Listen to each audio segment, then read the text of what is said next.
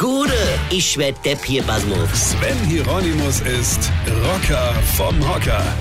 Ich muss noch mal auf meinen Beitrag von gestern zurückkommen. Und zwar, dass unser Wirtschaftsminister, der Herr Altmaier, sehr gerne prüfen will, ob wir, wie vom BDI gewünscht, einen Weltraumbahnhof bekommen. Ah, Da geht's ja schon los. Wenn der BDI was fordert, dann plötzlich geht alles. Alles. Da ruft man nur mal kurz in den Raum das magische Wort Arbeitsplätze und zack, springen sie alle auf. Arbeitsplätze, ich lach mich kaputt. Was glaubt ihr denn, wer in einem Weltraumbahnhof einen Arbeitsplatz bekommt? Lieschen Müller oder Herbert Meyer? Am Arsch die Räuber. Wir sollten uns lieber mal darum kümmern, Arbeitsplätze zu schaffen, von denen ein Geringverdiener auch leben kann.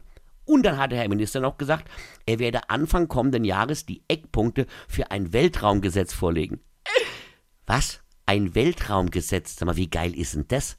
Das glaube ich sogar, dass wir Deutsche auch noch den Weltraum gesetzlich regeln wollen. Ja, deshalb bekommen wir wahrscheinlich auch nie Besuch von Außerirdischen. Die kommen nämlich in unseren Weltraumgesetzen nicht klar. Hier, du Alien, wollen wir nicht mal einen Abstecher auf die Erde machen? Ach du, gute Idee, aber die Deutschen haben da so ein Weltraumgesetz erlassen und ich verstehe nicht, wer da wie und wann rumfliegen darf, deshalb lassen wir es lieber und bleiben daheim. Am Schluss landen wir noch auf dem Anwohnerparkplatz und rucki zucki haben wir einen Knoller an unserem UFO.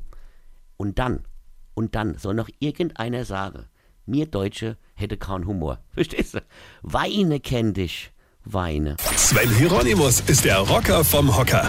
Hier, warte mal, Kollege, ich vergesse mal der Rett nicht, aber ich wollte noch darauf hinweisen, und zwar jetzt am Freitag, am 25.10. spiele ich mein Soloprogramm als ob im Bürgerhaus in Bürstadt und am Sonntag, am 27.10. in Koblenz auf der Festung Ehrenbreitstein.